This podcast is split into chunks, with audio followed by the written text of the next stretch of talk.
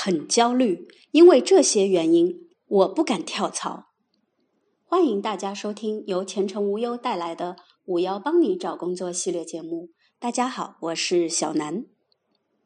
跳槽是一项长期事业，对有些人来说，跳槽就是积压到顶点的情绪瞬间爆发；而对另一些人来说，跳槽则需要做很多的铺垫和准备。最难做到的就是迈出那一步的勇气。为什么跳槽的决定对有些人来说很好做出，对有些人来说却非常难？大家都在顾虑什么呢？前程无忧就你跳槽最大的顾虑这个话题发起了网上调查，结果显示，担心自己能力不够、经验不足，和担心行业公司的景气度不好，分列第一、第二位。要做出跳槽的决定。有个网友有很精辟的评价：有太多对未知的担忧和对已知的依赖，来自对公司的担忧，变数大。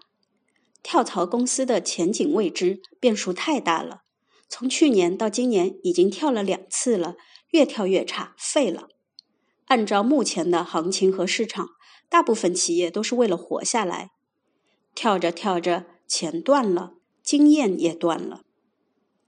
坑跳坑，内外部的环境变化太多，前景不好，就怕自己从这个坑跳到另外一个坑，怕跳错，怕踩空，怕坑跳坑，跳槽变成跳楼，空了还是很受伤的那种。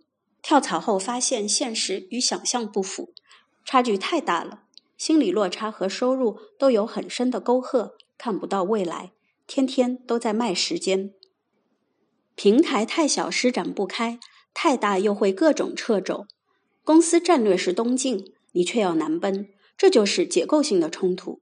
自身发展和公司的发展趋势要高度契合，才能形成共识和合力，双方的资源利用率才能最大化。来自对自身的担忧，竞争力不够，只招一个名额，但投简历的人好多呀。看看自己经验不足，翅膀不硬，资历不够。现在高学历的毕业生又太多，压力山大。跳槽总的来说就是到新环境学习新的工作知识，虽然有基础，但还是会害怕，无法胜任。最怕的还是换行，需要学习的知识和技能的时间成本太高了。年纪大了，不可能做基础工作，有经验的工作又担心拿不下来。去了新单位，老员工是否容得下超龄的新员工还是个问题。自身经验是进入新公司定底薪的一个非常重要的指标。竞争越激烈，越是可以凸显能力。来自家庭的束缚，不跳槽，家里人嫌我没能力；想跳槽，家里人又怨我不安稳。没班可上，天天求职的日子里，家人给我看脸色。生活压力是最大的阻碍。不敢拿稳定的生活去做赌注，期待终有一天能做自己喜欢做的事情。一个人的话，随意闯天涯；有家庭了，就不能说走就走了。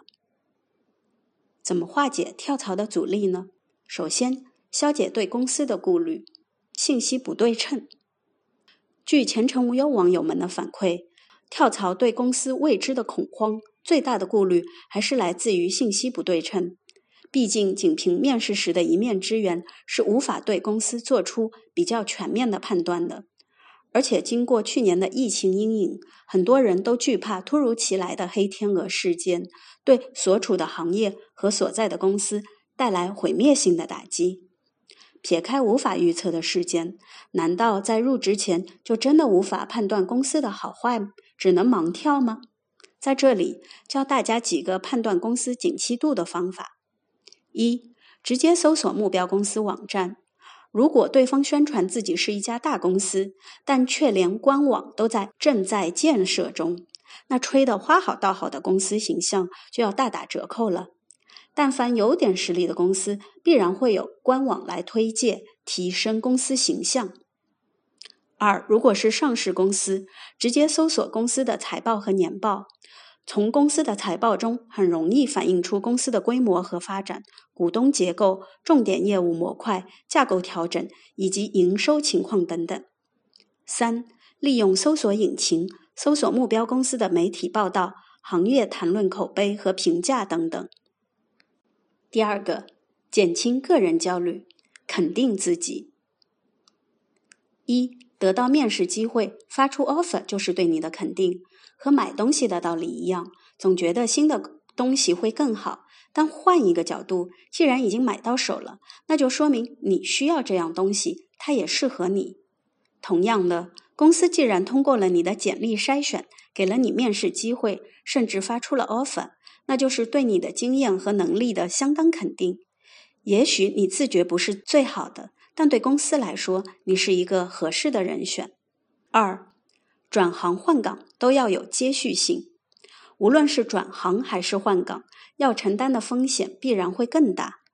但我们能够把握的是，从过去的从业经验和职位技能中提取在新岗位上仍然能用到的东西，比如挖掘客户的技巧。协商谈判的能力，销售公关的渠道，总有些东西是工作数年潜移默化，已经成为规则和标杆的技能。哪怕不是业内优秀的，但也能做到熟练应对。三和家人沟通摊牌，尽量取得家人的理解和支持。无论如何，家人是除了同事你接触最多的人。但如果因为认知和远见问题，家人无法理解你。而你内心足够坚定的话，那就先斩后奏吧。毕竟做出一番成绩后，家人还是会站在你这边的。本期节目到此结束，感谢收听，我们下期再见。